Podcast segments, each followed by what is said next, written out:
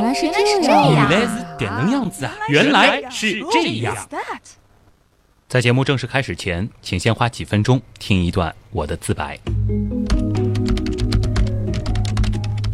现在的时间是晚上二十一点四十九分，我如常关掉了手机，开始了这次有些不一样的原样文案写作。可能有快一年的时间了吧，我开始害怕打开微信。从最初自以为高冷的开始了远离朋友圈行动，再到后来越来越不及时的回复微信里的留言，直到最近每天起床之后，我可能需要花一到两个小时的时间来进行心理建设，才鼓足勇气打开微信。害怕看群，害怕听语音，甚至害怕永远震动模式的手机“呜”的一声，某某某发来了一条消息。我开始意识到，我是不是患上了？一种叫做微信恐惧症的疾病呢。有同事抱怨说啊，现在要你秒回比登天还难。朋友说你最近的延迟是不是越来越高了？有一次，领导下午祝贺我得了某个奖，直到晚上的另一项对话当中，经他的提醒，我才看见有别人介绍的还不错的相亲对象，加微信聊了几句就没了下文。今年过年的时候，我几乎两天没有看一眼微信。从而错过了好几百的红包，因为积压了太多的红点点，我得罪了不少朋友；因为屏蔽了几乎所有的群，我甚至错过了一些不错的机会。曾经，我自认为是一个还挺善于使用社交软件的人，我习惯于用朋友圈展示自己，会用微信表达感恩，也用它享受过爱情。通过组建群，我找回了失散近十五年的小学同学。甚至最初的几期原来是这样，也是经由朋友圈的转发，有了最早的几十位听众。说起来，我不应该害怕他才是啊。所以，你觉得我到底该怎么办呢？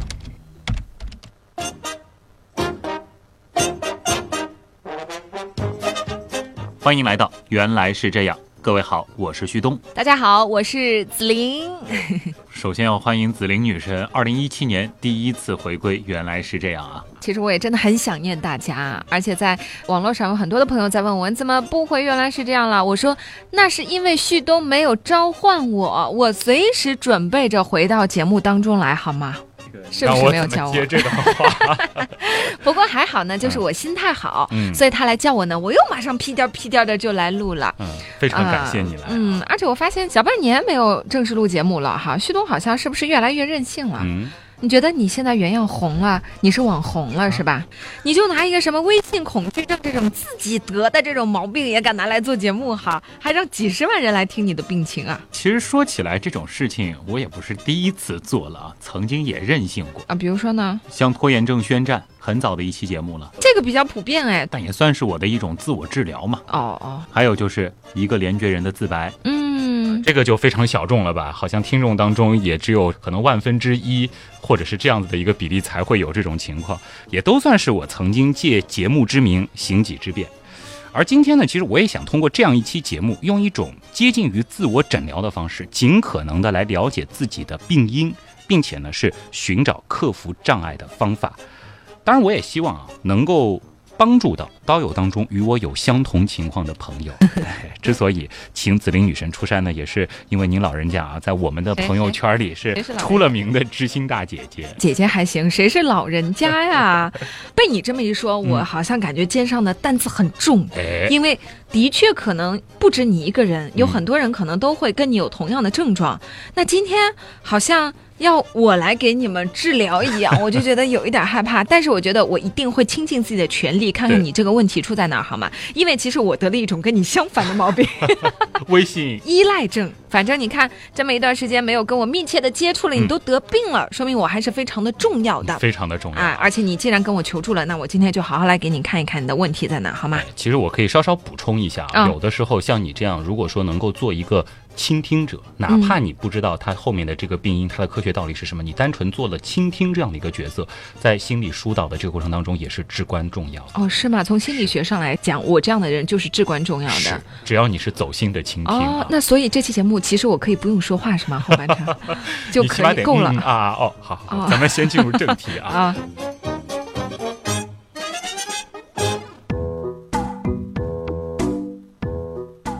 你先说一说你的恐惧啊来源于哪里？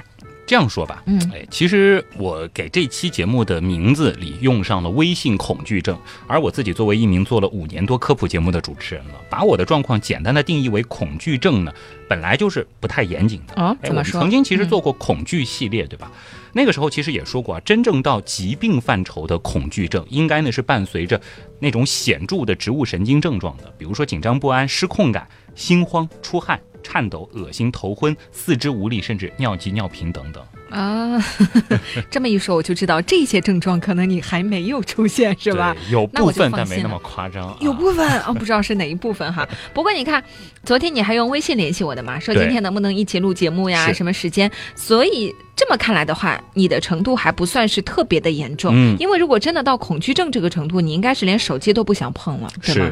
如果说真的到了恐惧症啊这种疾病的范畴，别说打开微信了，我就是看到微信的图标，听到手机震动，甚至想一想微信的那个开机画面，哇，就应该足够激发起我强烈的战斗逃跑反应了。像我这么坏的人，我现在好希望，如果有一个人恐惧症，然后就放给他听一听，看看他有什么反应。好难受啊。但是，就是说，恐惧症，你觉得这个程度还太深了，对吗？你没有达到这样的一个恐惧。那我记得有一个名词叫焦虑症，那你会是焦虑症这种情况吗？要说我有微信焦虑，我觉得可能有一点，但是如果是焦虑症啊，这又是一种病情了，对吧？哦，它的表现是这样的，叫没有事实根据，也没有明确客观对象和具体观念内容的提心吊胆和恐惧不安的情绪。哦，它呢主要是由外界环境的影响和内心的不良因素而引发的。一般来说啊，焦虑症患者是常常伴有失眠多梦、头晕腹泻、注意力分散、记忆力减退。忧心、烦躁等等的现象。嗯，哎，那么如果单纯的从症状表现上上来说啊，除了我没有失眠多梦、头晕腹泻之外，其他几点呢，好像有那么一点像。啊，就注意力啊、记忆力啊，是觉得有稍微有那么一点影响。但是你看，你嗯，跟这个非常不符合的一点就是，你是有一个明确的客观对象的，但是焦虑症应该是没有一个很明确的东西的。嗯，其实大部分的这种焦虑感是来自于自己内心的，是吧？对。但是你其实就是对微信有一种焦虑的感觉啊。哎，这么说来啊，我想到微信其实是一个社交软件嘛。那你这种是不是社交障碍啊？社交焦虑障碍或者社交恐惧，也有很多朋友会提。其实我们曾经在恐惧那个系列当中也和大家简单的说过啊。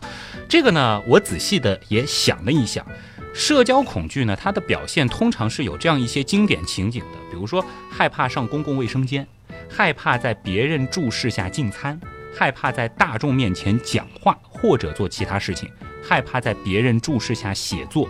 害怕和异性交谈，害怕被介绍给陌生人，等等等等。听到这里我很想笑哎，因为我觉得除了上卫生间什么的这些，我肯定是不知道，对吧？不过光是那什么害怕在大众面前讲话呀，害怕和异性交谈这两点，你应该都能排除了吧？嗯，否则你怎么做主持人，怎么当网红啊？嗯，咱们紫菱医生啊，也别瞎做排除法了。真的很很很为我着急，对对，我能感觉到啊。咱们要不先回到让我烦恼的那个源头——微信，我们来看一看我到底在害怕些什么。好，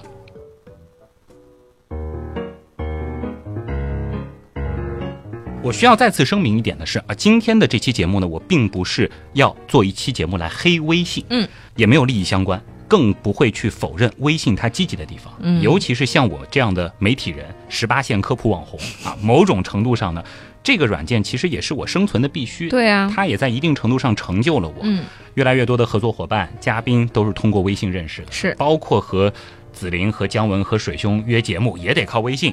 那么和曾经的书信、电话、短信、邮件比起来啊，我觉得微信时代的确认识或者成为朋友的成本。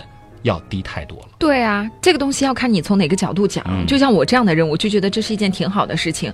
今天参加一个活动也好，或者像我的话带花花去可能上课也好，哎，今天跟这个妈妈挺投缘的，我们立马就可以加一个微信，马上就成为朋友了。嗯，而且好像大家只要在朋友圈里互相点个赞啊、评个论啊，就好像像好多年的闺蜜一样感觉了啊啊，立刻成为好朋友。是的，其实呢。留个悬念，这个分不同情况啊。嗯，怎么说呢？这个其实让我联想到了另外一个理论啊。嗯，这或许也是我越来越害怕微信的其中的一个原因，因为是吗？朋友越来越多，但是我维系朋友的精力却是有限的。嗯。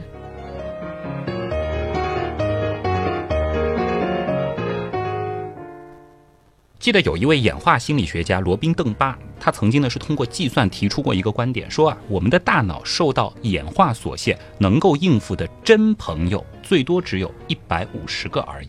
哦，刚以为旭东今天准备大段大段的熬心灵鸡汤呢，想不到还有这么科学的论据，让我哑口无言。接下来的部分其实还挺原样的啊。嗯，我们说，多数的动物啊，其实都具备识别对方的能力，但是呢，只有少数。才具有形成友谊的能力。嗯，动物当中其实也有一部分，他们是拥有友情的。这个其中呢，主要就包括了高等的灵长类，比如说我们，比如说猿猴啊，还有马科的一些成员，大象、鲸类和骆驼。哦，而所有的这些动物呢，它们都以稳定和相互关联的社群而生活。毫无疑问啊，包括我们在内的这些生物，最终选择了群居，必然呢是深谙群居的好处。嗯。但不可避免的群居也伴随着各种压力。友谊的存在呢，是使得我们没有办法在情况变糟的时候直接撒手不管。朋友间呢，是结成了一种防御性同盟。这个呢，其实带来了一种好处，就是使得他人不至于靠得太近，但又不会完全把人赶跑。嗯，被你这么一升华，感觉好像没有办法和你做朋友了，共同语言越来越少的感觉。那么，对于像我们人类啊这样一个非常巨大的群体来说，每个单一个体，它真正能够维系的同类是有限的。嗯，而友情呢，它会赋予社群一种完全不同的结构。哎，我们回到动物啊，对于每只动物而言，一个紧密联系的社群呢，是一个类似于洋葱的多层结构。嗯，在最最中心是我们最亲密的朋友啊，这个其实是包括了亲人和朋友。越往外，个体的亲密度就越低。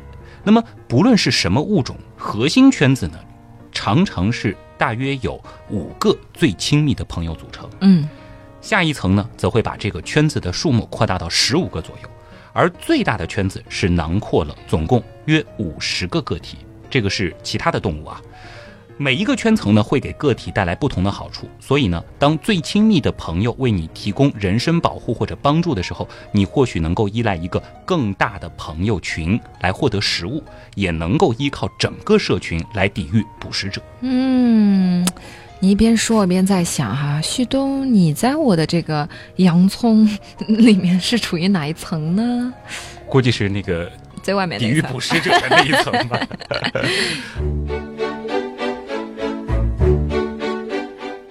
回到正题啊，不同于关系松散的群居动物，在一个联系紧密、层级分明的社会系统当中生活呢，我们是需要了解集群完整的社会关系网的结构的。举个简单的例子啊，就是说，当你威胁我的时候，你同时需要承担触怒我朋友的风险，嗯，因为他们会来帮助我。对。换而言之，就是你需要明白你的行为会带来广泛的社会影响。对，所以旭东，你平时不要说我的坏话。我身后有一大帮的刀友，知道吗？哎，对了，你刚才说每个人能处理的朋友关系是有限的，这是因为我们大脑构造的关系。嗯，这有什么关系啊？上期节目里，我们其实曾经提到过额叶啊。嗯嗯。有观点就认为啊，这片脑区呢，它可能也被用于估计社会关系，而我们在社会关系上的认知能力呢，就很有可能受限于我们大脑的尺寸。哦，这也最终会决定我们这个物种的社群规模。比如说啊，相对于智商较低的一些猴类，狒狒和猕猴等聪明的猴，他们是需要更高的脑容量来应付一定规模的族群。而这个假说就是大名鼎鼎的社会脑假说。嗯，这个假说还有着自己的实验证据，在针对猕猴和人的神经成像研究显示，个体拥有的朋友数量和其额叶某些区域的大小是相关的。所以网上大家说脸大的人朋友多。是有科学道理的，那是因为你这种脸小的喜欢找他们拍照当陪衬吧？对，我原先是这样以为的，然后现在才发现，哎，原来不是，是因为他们的额叶大，是不是？所以整个大脑大。这个感觉有点颅相学了啊。我们的前额皮质核心区域的大小呢，是决定着我们的意愿感知能力。嗯，这个同时也决定了我们能够交到多少朋友啊。简单的举一个例子，就是说，一个人如果说他没有办法很好的理解他人的心理状态，对，那他通常就很难交到朋友。对，这种认知呢，叫做意愿感知。哎，比如说，我相信，我认为，哎，你能够明白我这个话的意思，其实就说明你这种感知能力是比较强的。是的，我就是比较强的。嗯，我非常能够理解啊，所以你朋友很多。哎，但是我想问你，就比如说你刚刚说到的灵长类动物啊嗯什么的，其实都跟我们这个情况是比较类似的，嗯对吧？那猴子间他们的友谊主要是表现在什么方面呢？呃，我们的友谊通常是什么？喝个下午茶啦，聊天呐、这个吃个饭啊，互相关心一下互相点个赞什么的。嗯他们呢，就是通过理毛理毛。整理毛发。脑洞太大，休息一下。如果听节目不过瘾，你也可以去我们的微信订阅号逛一逛哦。与节目有关的更多知识干货，每周节目的 BGM 歌单，还有趣味猜题闯关都在那里了。微信订阅号搜索“旭东刀科学”，旭是旭日的旭，东是山东竖着写，刀是唠叨的刀哦。其实吧，你打“旭东刀科学”的拼音也是可以直接搜到的。嗯，我怎么就没想到呢？那猴子间他们的友谊主要是表现在什么方面呢？他们呢，就是通过理毛理毛整理毛发。哦，这个画面经常在动物世界或者去动物园经常看到啊生，动捉狮子什么那哎那种是吗？许多物种呢，它们都会通过这种社交性的整理毛发来建立和维持朋友关系。嗯，对我们人类来说呢，则是轻抚或者是适度的身体接触。当然，哦我们人类可能表现的方式会更多一些啊。嗯嗯这种动作呢，它能够触发大脑当中内啡肽的释放。嗯，内啡肽我们也很熟悉了，这种物质会使得我们放松，并且产生信任感。由于友谊的质量是由投入的时间的多少而决定的，而在繁忙的日常生活当中，可供互相理毛的时间又是有限的，所以。如果你尝试为过多的个体去理，那你就会成为一个理发师。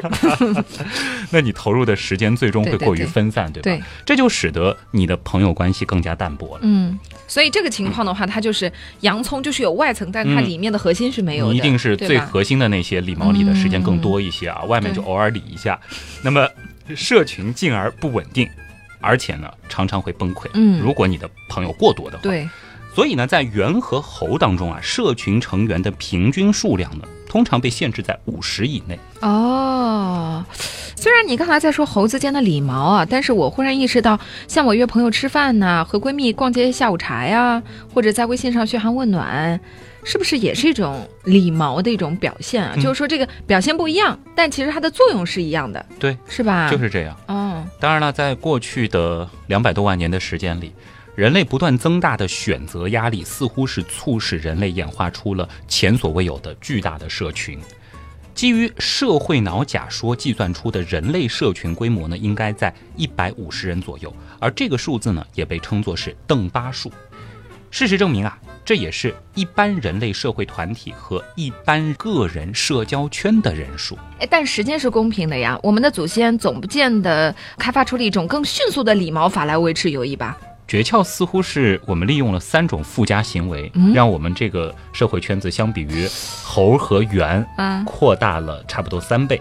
首先，语言对语言是其中的一部分，但它不是最开始有的。啊，最初应该是笑，哦。然后呢是歌舞，还有就是语言。我先是笑，其实笑是一种有一点同意对方、附和对方的这种感觉，是吧？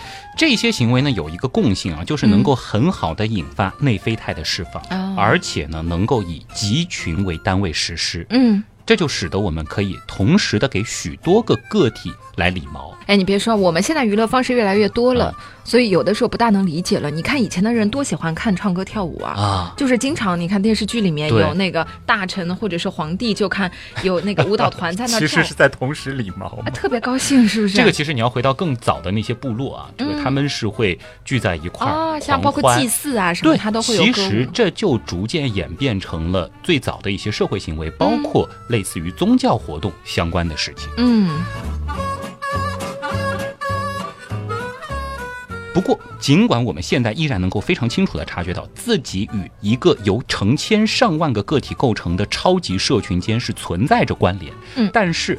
不得不说，我们当中的大部分人的私人社交圈，其实规模却依然不超过一百五十人。这个是指什么？是指比较亲近的朋友，还是说我只是认识你？你能够保持一个比较密切、比较频繁联系的朋友啊？我开始有点理解你的意思了哈，就是微信这类社交软件的出现，使得在技术上让我们维系更大的社交圈存在了可能。嗯，但是它是大大超出了我们大脑能应付的一个极限。是啊，说起来呢，我刚刚看了一下我的微信通讯。里面哈，你猜猜我有多少个朋友？你能说你有多少个吗？我数了一下，好像是八百多个啊，那也挺多的了呀。我也是吓了一跳，真没想到有那么多。我想你这种有焦虑症的人、有恐惧症的人，不是应该比较少吗？但是我是有一千零五十九位。我的天哪！你是多爱扫一扫？有可能别人扫我啊。呃，那如果按照你刚才的说法的话，应该是社交群不超过一百五十个人。嗯。那我这多出来的九百个人是应该怎么界定他们是什么样的一个角色呢？我相信大家可以来数一数啊，你自己微信里边，你这一年内有相对比较稳定、频繁沟通的，包括同事、包括家人和你的朋友，他超不超过一百五十这个数字？那么更多的这些人，他应该是属于弱人嘛？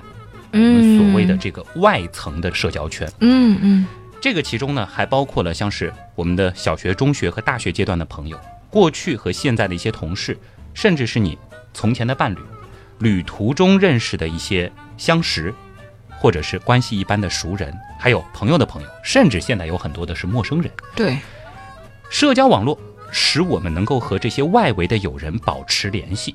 偶尔发个消息，看看他们的照片或者状态更新之类的。那么换做以前，我们在分开之后就不会再和他们联系了。对，所以社交软件让我们有了更迅速高效的礼貌手段，可以这样理解吗？可以这样理解。嗯，也的确有研究显示啊，社交软件呢。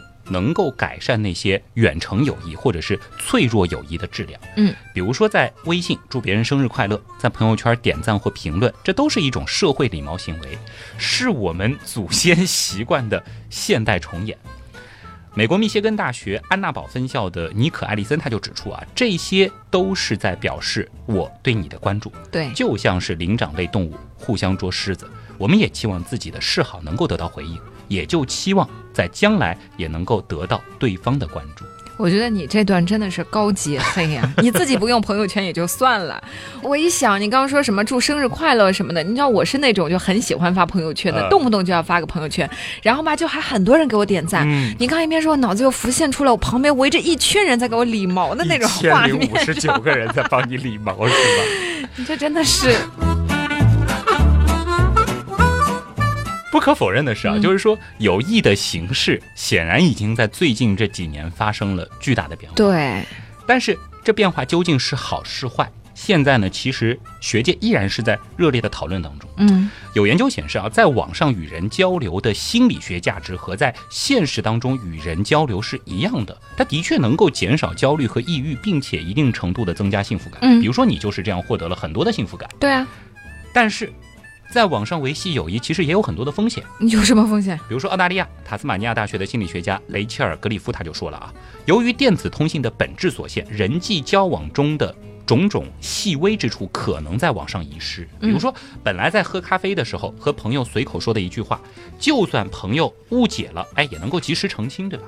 可是，一旦这东西到了网上，那句话就会永远存在下去，除非你撤回，而撤回又会给别人留下一个很不好的印象。哎，但你别说，这个的确是存在的，就是你刚刚说的，一个是当我不高兴的时候，其实我可以第一时间的去联系到我的朋友，可能他可以啊劝导我一下，然后让我的心情变得比较的好。但是反过来说，有的时候因为文字所体现出的东西是很容易产生歧义的，是包括比如说很简单的一个例子，有的朋友很喜欢发呵呵，这个是从。QQ 时代就有的，其实呵呵是一个很难理解的东西啊，因为有的人的呵呵是呵呵，嗯，也可以是呵呵呵，就是有的人其实他很喜欢打呵呵，有的就是稍微上年纪的人他会打那个微笑，啊啊，然后我们现在你就很难去理看到解。微笑会你觉得好像是一种很冷淡的，对不？对？就是我应付你一下那种感觉，但事实上他的本意可能是代表一种认同或者是什么，所以的确会因为这些东西而产生人和人之间的隔阂，但其实这个东西只是一个误会，它会有一些误会的嗯存在，这是不可避免的。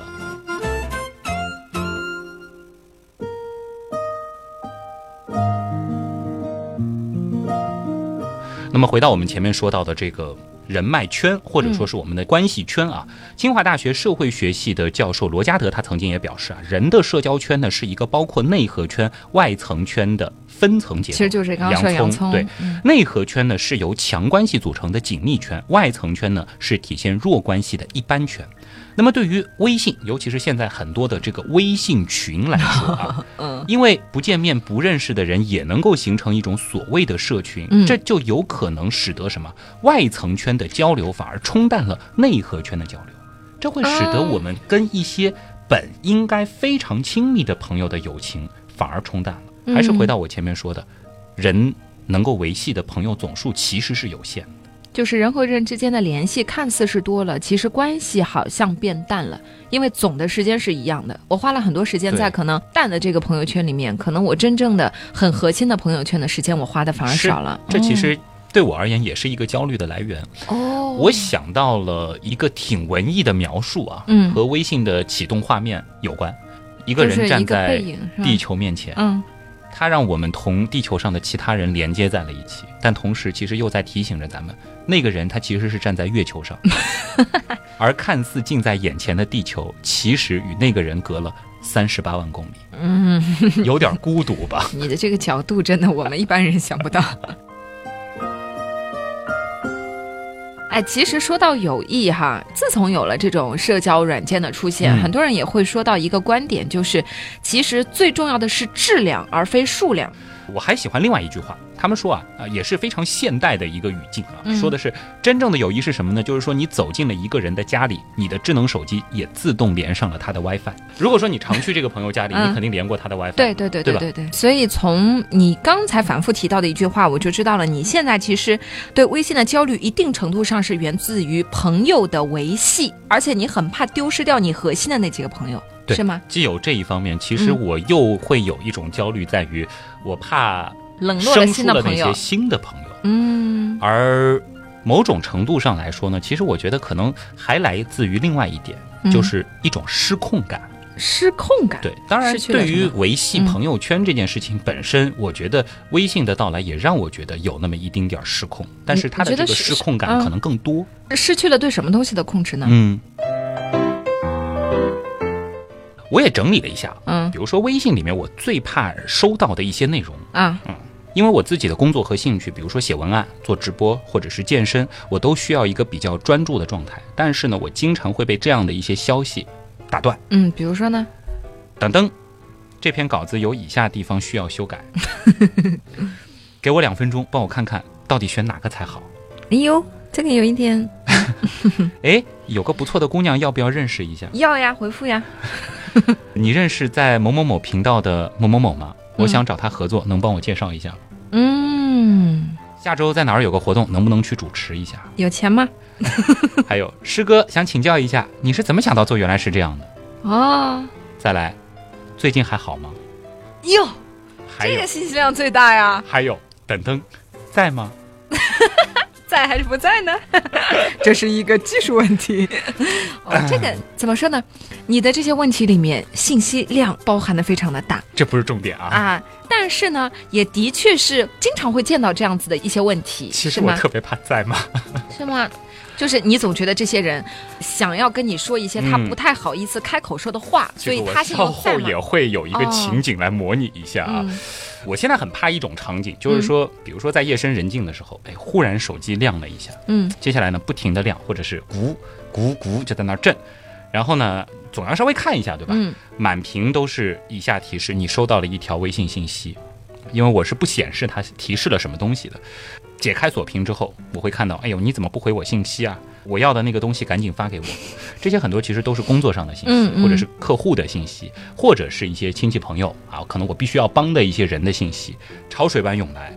然后对我而言，如果晚一点回复，我可能也会有很强的愧疚感。所以我觉得你还有一个问题的来源，是不是因为你有强迫症啊？你知不知道我在朋友圈里面截屏过我就是微信的一个照片，嗯然后我根本就没有意识到这一点。很多很多的我的朋友在下面留言都是你还有五百多条未读微信哎，你知道我是一个什么样的人？嗯就是我是自动会忽略一些我并不是非常想看的朋友啊。或者微信群，我脑子里面自己好像是有一个分级的。我首先会，比如跳出来一共有三条新的信息，我会先看我自己觉得跟我关系最亲的那个，然后我有空的时候才会去翻那些跟我关系比较远的那些群，我能达到你这样的豁达，我觉得我就没那么多焦虑了？所以我八百多条什么都出现过，就是我就不看，然后等到哪一天我真的很闲的时候，嗯我就会把他们一个一个一个全都看了，然后全消成没有，就是回头跟你再深入的聊一聊。我昨天在统计我自己的微信的时候，嗯现在我们录节目已经是三月份了，哎，我微信当中甚至是有二月十五号别人给我发来的，比如说语音，嗯比如说是留言，嗯它是显示是红点点的，嗯。然后我甚至都没有打开看一眼。哦，那一般是这样的，我会第一看一下是谁，嗯第二会大概看一下他是在说什么。如果比如说啊是跟工作有关的，或者是紧急情况，我是会看了回的。嗯，有没有觉得我比你高级了？现在我高级，真的比我高级。还有一种情况是什么呢？就比如说下班回家休息的时候，其实我的工作强度还挺大的、啊。对对对对对，呃这个真的，休息的时候呢，我是希望能够倒头就睡，嗯或者呢可以做一些我自己喜欢的事情，比如说看看电影啊，看看美剧啊，或者说是玩一些游戏什么的。我可能更希望是这个时候我不要和别人说话，我有一个自己的空间。嗯，但这个时候，尤其是微信这样的东西出现之后，所有的人、同事、领导可能都会觉得微信就是你的身体的一部分嘛。嗯如果工作上有一些问题，可能都会想要从我身上找到答案。那当然，其实可能还不仅仅是工作上，还有一些合作伙伴等等，可能都会有这样子的一个对我的需求。那么反过来，无论我是否在休息或者在做其他的事情，对于他们来说可能并不重要。他们认为的是，哎，我又不是直接打电话给你了，嗯嗯，你可以不回啊。可是呢，如果我真的不回，或者是回晚了，反而又会得罪别人。哎呦，这个我明白，就是我们前面说的，你的沟通成本降低了，嗯你就会觉得我随时随地可以发微信，但是你不会考虑这件事情的重要性到底是不是到了可以打扰别人休息的这样一个程度。是，如果是以前的话，他可能真的很重要的事情才会打一个电话，用微信打电话，可能还要打到什么小区，再有人来喊你、嗯啊，下来接电话了。他可能真的到很重要才会联系你，不然他可以等到第二天你上班的时候，他再跟你讲这件事情。对，是吗？其实它是打扰到了你的正常生活的。嗯，是。我身边也有别的朋友这样抱怨，就觉得现在因为微信的关系，让工作和生活就变得没有办法分开了。嗯。嗯。我自己看了一下我手机里的这些群，什么节目群、部门群、中心群、专题群、特别活动群等等等等啊，嗯。这个其实导致无论上班还是下班，微信群里的信息总是不断的。哎，而且吧，你说你把他们屏蔽了吧，你心里还有一点点害怕说，万一真的有什么很重要的信息被你错过了呢？是啊好像又是一种罪过了，而且我？的确也曾经错过过这样子的信息。哦，然后呢，铸成了大错倒。倒没有大错，但的确哦 也是可能错过了一些机会。这个我在最开始的时候也提过啊。嗯你说我的工作很多时候其实可能是像在写文案，嗯或者是做直播，或者会做一些它需要有一个连续性的、不被打扰的这样子的一些事情。思路要连贯对的。嗯但是往往我的手机开着，或者是网页版登了一个微信，动不动就会出现一些噔噔有这样的一个提示，那总要忍不住去看一下。嗯，看了可能又会要去处理一些事情，这就会让我在很长的时间里面没有办法进入一个持续的专注的这种状态，所谓的心流爆棚。好，接下来其实我还要模拟一个情景，子林配合一下啊。嗯这个场景呢，大家应该很熟悉，我们来感受一下啊。在吗？在的。五分钟之后，等等，最近怎么样？嗯，还不错，你呢？我也是啊，好久没联系了呢。是啊。十分钟之后啊，对了，有个事想问你一下。嗯，你说吧。又过了三分钟，哎，能不能介绍那个谁谁谁给我认识一下？龇牙这个表情嗯，可以呀、不过你找他有什么事儿呢？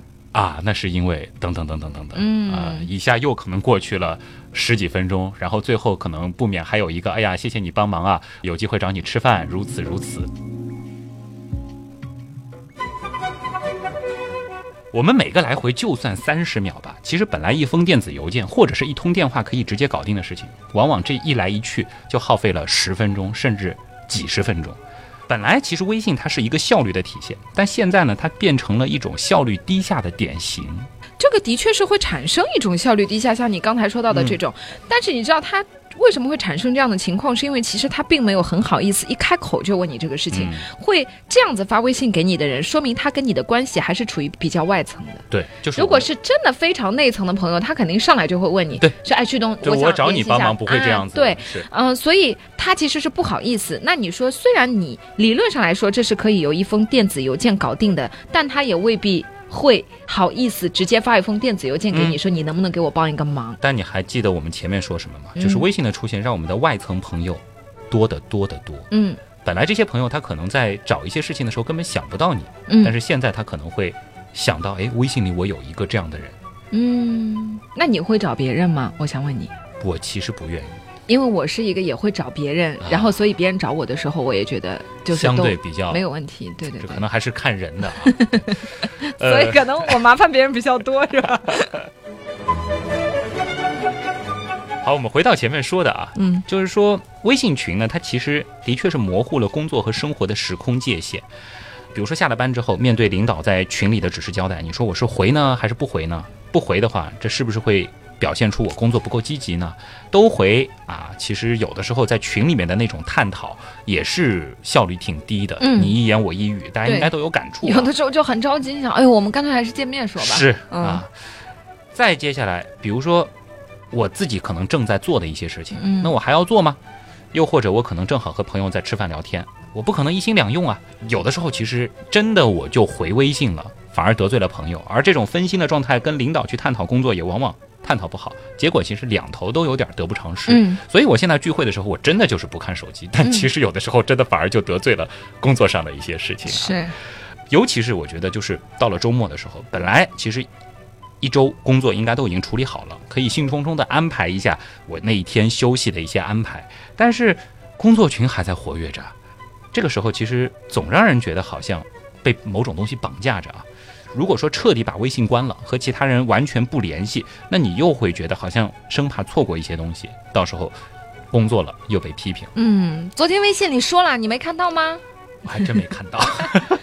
哎，但你有没有遇到过一种人，就是他真的是感觉就是好像一百年才看一次微信一样？我觉得也挺豁达的。对，其实真的做到这样了，他的朋友都会习惯于打电话给他，嗯，因为知道微信联系不上他。我其实最怕的可能就是你这样的人，你知道吗？就有的时候会回，有的时候又不回，有的时候又回的很快，有的时候又就是。所以我还没有病入膏肓，是吗？反过来说啊，我觉得我的这种焦虑啊，可能就是有很大程度来源于此。那么也正是因为这样，如果说到了周末，我有的时候真的就会一天不看微信，但反而。这样子的一种隔绝，只是对我来说是一种单纯的逃避。这种焦虑，并没有真正的消失，因为我还是会担心，我下一次打开微信的时候，看到了很多很多自己不想看到的东西，会错过了什么，以及里面 积压了更多的东西。嗯，总之，其实这种状态呢，让我会觉得有点失控。你又说到了失控哈，就是你觉得其实你需要有一种控制感是吗？是。对我而言呢，其实我越来越没有办法预知微信消息何时出现，它来自什么样的人，涉及什么样的事情，它是工作还是单纯的朋友的交流，我要不要第一时间去处理，它是不是非常的紧迫，这些其实都让我觉得有一种无法掌控。前面你已经提到了控制感，的确，我们回到更科学的东西。在现代心理学当中，有关情绪健康和压力应对的核心概念就是控制感，这是一个非常热的词，它涉及到的是人的安全需要。那么在马斯洛的基本需要层次论当中，安全感是仅次于生理需要，位于层次论金字塔的第二层。比如说，我们到了一个陌生的地方，需要住宿安顿下来，嗯，我们可能会尽可能的去做功课，看一些攻略，找别人来询问，然后进行比较选择，做出决定。这个时候呢，我们自身就能够感知到，哎，找旅馆或者说旅行这件事情是可控的。控制感呢，它还会反映在工作、生活以及人际关系等等各种各样的方面，而这个其实也是很多很多心理问题发生的一个重要的源头。已经有研究表明啊，当人的控制感受到威胁的时候，个人会表现出负面情绪，比如说生气、狂怒或者是愤慨。而一旦一个人如果失去了控制感，则可能会表现出悲观、抑郁，甚至绝望。控制感为什么会那么重要呢？从小到大，我们习惯了接受只要努力就会有收获的教育。我们努力学习，争取好的名次；我们努力工作，争取好的业绩；我们努力锻炼，收获好的身材；甚至我们努力生活，因为我们总是习惯于说未来掌握在我们自己的手中。我们用努力争取到自己满意的结果，于是呢，我们就以为一切尽在自己的控制和掌握当中。而一旦事情变得开始无法控制，我们从小开始建立起来的这种价值观。或者说，我们对于一切事物尽在掌控的感觉就会土崩瓦解。这个时候，我们就会陷入到深深的无助当中。除了像我遇到的对于微信的这种失控感，比如说，我们可能会因为一次考试的失利睡不着觉，可能会因为工作得不到认可而耿耿于怀，甚至像子林不知道会不会有这种情况，孩子不听话会觉得有点生气。嗯，我们甚至会因为家人朋友不理解自己而恼羞成怒，因为很多事情是我们没有办法真正自己去掌控的。这些事情呢，其实挑战了我们的控制感，侵犯了我们心理的安全区。所以，微信对于你来说，也超出了你能控制的一个范畴。嗯，对我而言，可能真的是远远超出了我能控制的范畴。嗯，我也尝试做过很多看上去能够控制微信的办法，但是现在看来，有一些有效，有一些还是有点徒劳。我们说，人类最大的恐惧之一呢，就是害怕失去控制。我们最强的动机之一就是拥有对我们生活的控制。嗯，姐姐来给你煲点鸡汤喝喝啊！想想人生路漫长，如果什么事都可以控制的话，岂不是也少了很多刺激和乐趣可言呢？嗯，而且说的彻底明白一点，人生真的有一件事情是你可以控制的吗？紫林禅师，这碗心灵鸡汤煲的漂亮。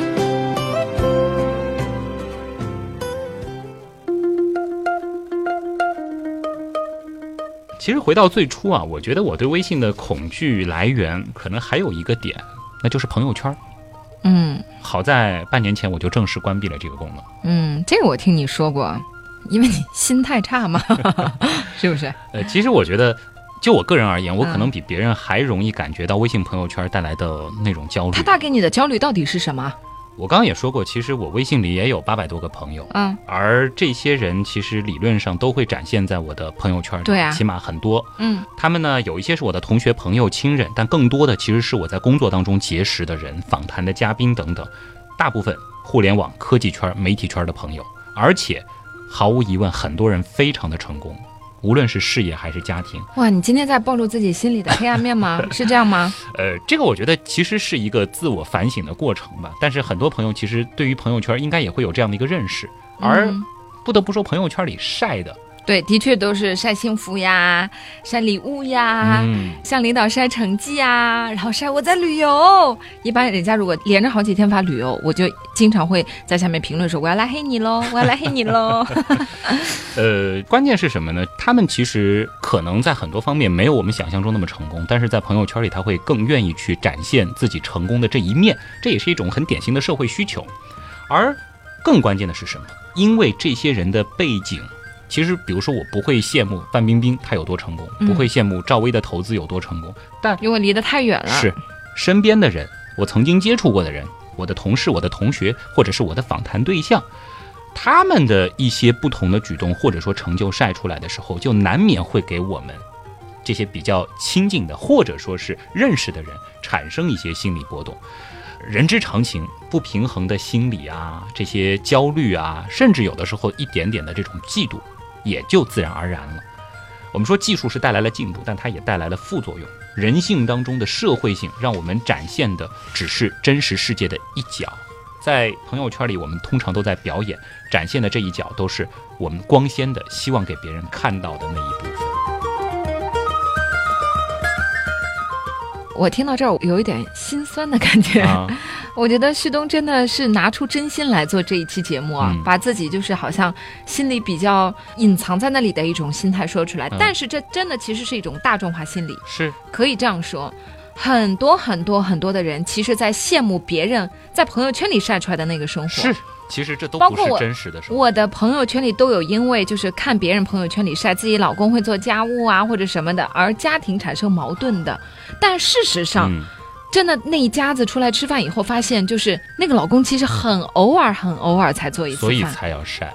对，其实很多人说这不是一种性爱的心里面啊，啊就是说好像缺什么晒什么。嗯其实说白了，就像我一样，就是我有一阵子也会说，哎呦，今天老公真好，帮着我一起带孩子。其实是因为他并没有三百六十五天天天在帮你，你才会觉得这是一件值得说的事情。嗯就像我每天都吃白米饭，我会晒吗？我今天吃白米饭了，啊，没有什么可说的。所以我找你来了，对吧？但是我并没有因为这些而感到有什么心理压力或者什么。我知道，说到底还是我心态比较差，对，对。所以我关了嘛，这就好很多了。但是你日常生活当中还是有人会刺激到你啊，会吗？呃，相对会好一点，因为在朋友圈里我觉得这个面表现出来的更夸张一些。哦我觉得这个不能解决根本问题，我觉得需要解决的是你自己的心态问题嗯，这个也在积极的调整当中是不是啊。是不是要付我一点诊疗费？啊，那你已经在想办法调整了吗？对啊，那你想到什么办法了呢？第一件事儿，我关了朋友圈嘛，其实这一方面的焦虑就少很多了。嗯，因为就是把外界跟你阻隔了其。实你想明白了这个背后的这些东西之后，你也知道大家晒的其实也都不是自己最生活的、最真实的状态。嗯另外，其实就是今天通过这期节目把这个问题说出来了。嗯，其实倾诉本身很重要，对对对。把你自己真实的嗯想法和别人说了一。会儿记得把诊疗费打到啊我我那个账上啊。和子林老师说了，和我们的刀友们说了，嗯其实它就能够起到一个很积极的意义。这嗯其实也是心理咨询当中的一个非常重要的部分。嗯，那么另外呢，就是一些具体的操作方法啊。这个呢，我也设想了一下。要不然你说一说，说不定我们有刀友也是有这样的情况出现的，可以借鉴一下你的方法。我也检索了一下，我看到啊有几个方法可以值得一试。啊你说说有一个呢，就是设置一个消息的回复节点。嗯，比如说，你就规定自己两个小时看一次微信，有消息就回复。答复过后五分钟内没有应答，或者说即便有应答，但是没有形成连续交流的，你就自动移到下一个节点，再等两个小时。如果不是闲聊，而是工作，那其实就更需要提高效率了，对吧？五分钟它只是一个开头。那如果说五分钟之内不能启动一个有效率的交流，那么这种事情其实拖一拖，它也没有什么大碍，两个小时要看一次微信，这会不会又形成一种新的压力呢？相对会比你不知道什么时候看微信，或者说像我这样早上起床之后可能要拖几个小时才敢看微信要好一些。哦，另外呢，就是说前面其实提到的，要不要及时的去回答你朋友的微信留言，嗯，这个其实我觉得还是能理解的啊。就是他选择用微信联系，说明这个事儿应该不是很紧急，对吧？嗯，如果紧急的话，五分钟没有回复，肯定是要打电话了嘛。是啊，嗯这个方法我觉得值得一试。嗯另外一点呢，就是说所有的群全部设置静音，嗯然后如果是和工作相关的事情，在一些固定的时间打开，然后统一的看一看，嗯反正是养成这样子的一个习惯。但是，一些闲聊的群能不看，干脆就不看了，嗯。它会让我更多的分心。哎，但你别说啊，就是其实我是一个脸皮比较薄的人，我很怕别人，哎呦，觉得嗯我怎么了？所以基本上只要有人拉我进的群，因为以前是可以拉人家，现在是要自己好像要同意嘛。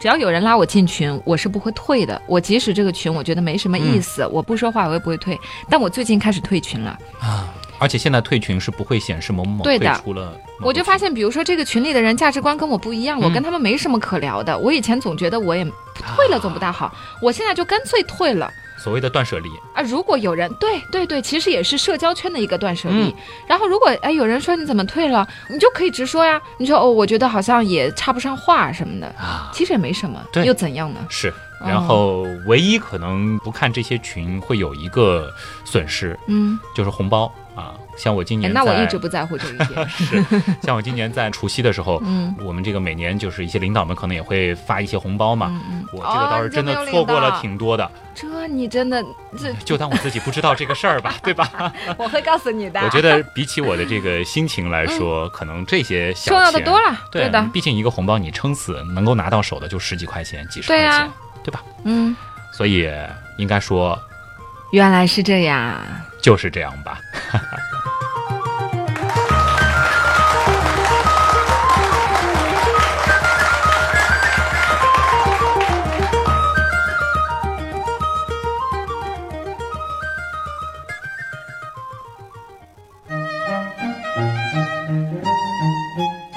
因为我说我是跟你得了一个相反的这个毛病就是微信依赖症。其实我也知道我们这样的人缺乏的是什么。缺什么？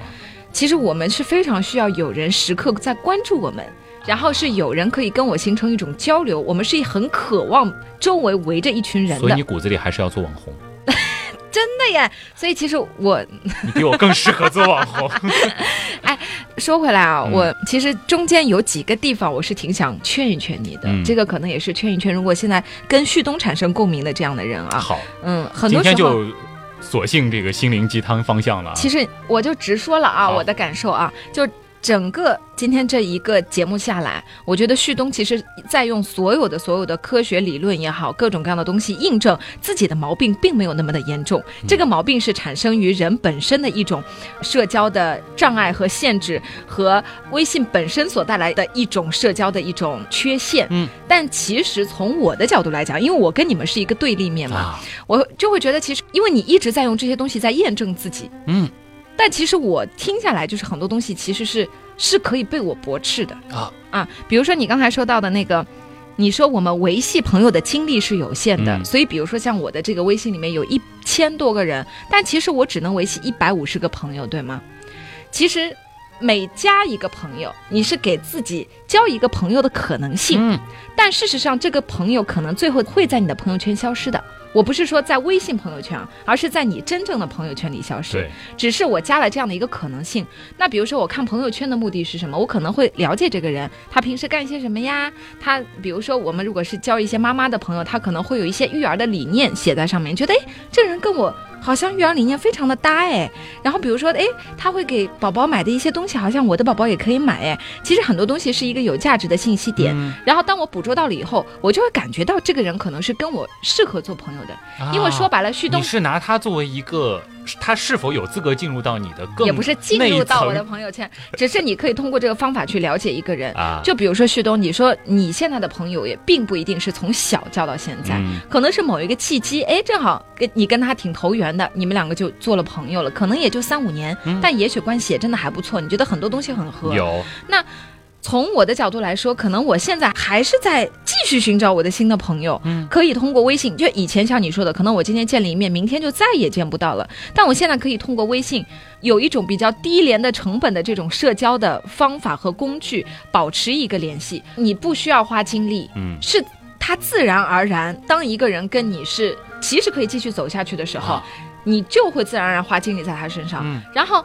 你不会花精力的那些人，本身就是慢慢会退出你的朋友圈的。嗯你能明白我的这个意思吗？就是因为你前面说维系朋友的精力是有限的，嗯我们最多的真朋友只有一百五十个，但。并不是说我的微信里面只能有一百五十个人，因为我只能跟这些人保持联系对，而是其实我还是在做一个筛选的一个过程，这是我自然形成的，而不是我故意在筛选。所以其实不要有太大的压力。嗯我加了这些人，他们在我的这个微信群里，并不代表所有的人都是我的紧密的朋友。其实时间会印证一切的啦。我问你一个问题哈，比如说你刚才有一个，他问你在吗？有一件事情想要请你帮忙，嗯对吗？如果他真的是，比如说是我请你帮忙，你是不是会尽力去帮我？对，对不对？如果是一个跟你关系一般般，或者其实已经你觉得跟他都不怎么算得上朋友的人，嗯请你帮忙，你其实并不一定想帮他，对吗？但事实上，你已经没有把他当朋友了，所以你拒绝他又怎样呢？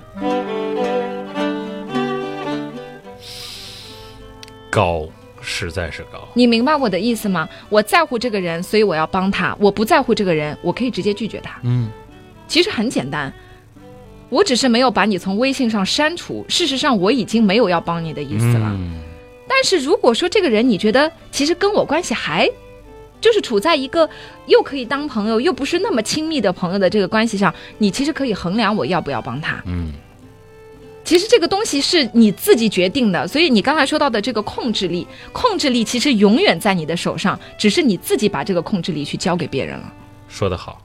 对不对其？实我的那种失控感，可能更多的是来源于我没有办法确定这个东西它什么时候会响，嗯，然后会有什么样的事情等着我。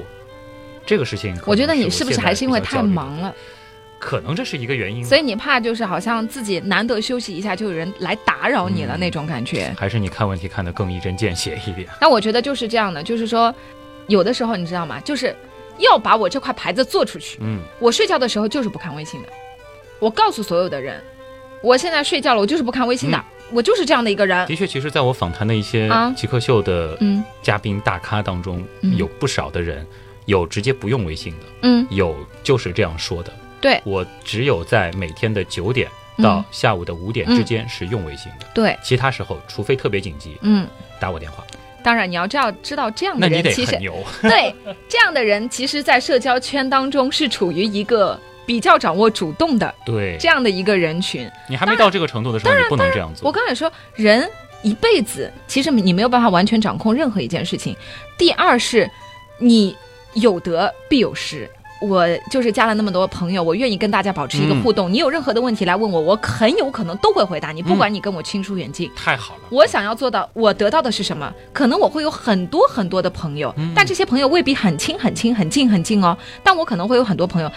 事实上，到目前为止，我大部分发出的，比如说请求人家帮忙，大部分人都帮我了。嗯我只能这样说，就是很多事情这个是对应的，广结，因为你花了精力呀、对，你也用了时间和精力呀、如果你不愿意花这时间和精力，那别人在你需要别人帮助的时候，人家也可能会不回复你。嗯，这就是有得有失。对，这就是你花了更多的时间帮别人理毛，所以对当你需要被理毛的时候，对我长虱子了，也有人来给我抓虱子，。当然，其实还有另外一条路可以嗯去选择，就是可能你可以去提升自己的某一项技能，嗯比如说。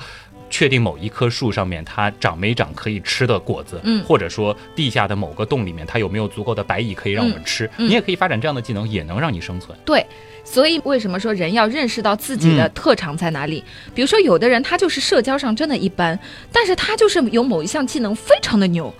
那其实别人也会因此而跟你做朋友的。嗯我不是说从势力的角度啊，是事实上人类的社交圈真的就是这样建立起来的。嗯那如果你没有，或者说你是一个擅长于沟通的人，比如说像你刚刚说的，我是一个很容易产生共情的人是，擅长礼貌的人，就是你说一件事情，我很容易知道哦，旭东原来问题在这里。然后包括你刚刚说的那么多，其实我就一直在想，哎呀，我要怎么帮助旭东去解决这个问题？因为其实不用微信不重要，不用朋友圈不重要，但是因为一个东西而产生焦虑了，我觉得是一件需要去解决的事情。对，所以我觉得，那既然我的优势在这里，我就可以用这个优势去打开我的朋友圈。你用感性的方式解决了这个问题，嗯我用理性的方式在寻找解决这个问题的思路。所以你只要找到自己真正想做的事情就可以了。如果我就是想做一个专心致志做节目的主持人，那我就做这个事情，然后剩下的其他的社交对我来说不重要。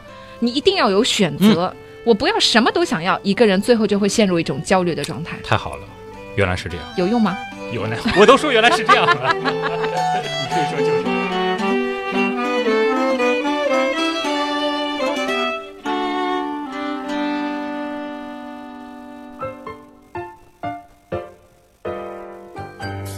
紫菱回归，好久没有介绍紫菱的微博了啊啊啊！紫菱既然那么喜欢这个交朋友，大家也可以知心大姐，哎关注一下紫菱姐姐的微博。很多人来问 我我估计有很多了哎。，我还说出去了，我说我谁都会回复，结果有人不回复，他就投诉我，有没有？你试试看好吧啊，小心别给自己造成太大的压力啊！大家也理解，就是说我们其实每个人的精力是有限的，嗯不可能所有的评论、私信、呃留言都回复。嗯，这个是旭东刚才跟我说，他其实他的焦虑但我是尽可能会嗯都看一下，但是嗯真的不可能所有的都回复、是。是是。如果说大家对紫菱感兴趣，欢迎关注微博。紫菱菱，孩子的紫，凌晨的凌，嗯两个零啊，一样的。那嗯我是旭东啊，不是嗯旭东东啊，是旭东啊，旭日的旭，上面一个山，下面一个东。嗯之前也放过新版的广告了，还是给自己订阅号做的广告啊。旭东刀科学这个订阅号，欢迎大家关注。嗯，同时百度贴吧也叫旭东刀科学。最后欢迎大家加入我们的六群啊，我们的官方 QQ 群，嗯原样刀友会开阳啊。刀是唠叨的刀，开阳开门的开，阳光的阳，这是我们的官方六群，现在有哦一千多位小伙伴了啊，嗯，欢迎大家的加入。好，而下周原来是这样，其实已经迎来三周年的这个开播了。真的？吗？所以要吃蛋糕吗？呃不是吃蛋糕，我们现在其实，在原样刀友会里面有一个小传统，嗯，叫做原样节。哎其实去年就已经提过了。那这一天要干嘛呢？会有一些群里面的狂欢活动啊，这个都是线上的一些活动。选美大赛。真的啊？对，那欢迎大家去围观。那我就不能参加了呀，不然的话，别人参加还有什么意义呢？这个除了你之外，我们会 这个定一个呃第二女神奖啊。啊，这样子。好了，谢谢大家的收听，我是旭东，我是子琳。以上就是本周的原来是这样，感谢所有通过打赏、撰稿或者是志愿组等各种方式帮助过咱们的朋友。原样的发展真的离不开你们的支持，谢谢大家，咱们下周再见，再见。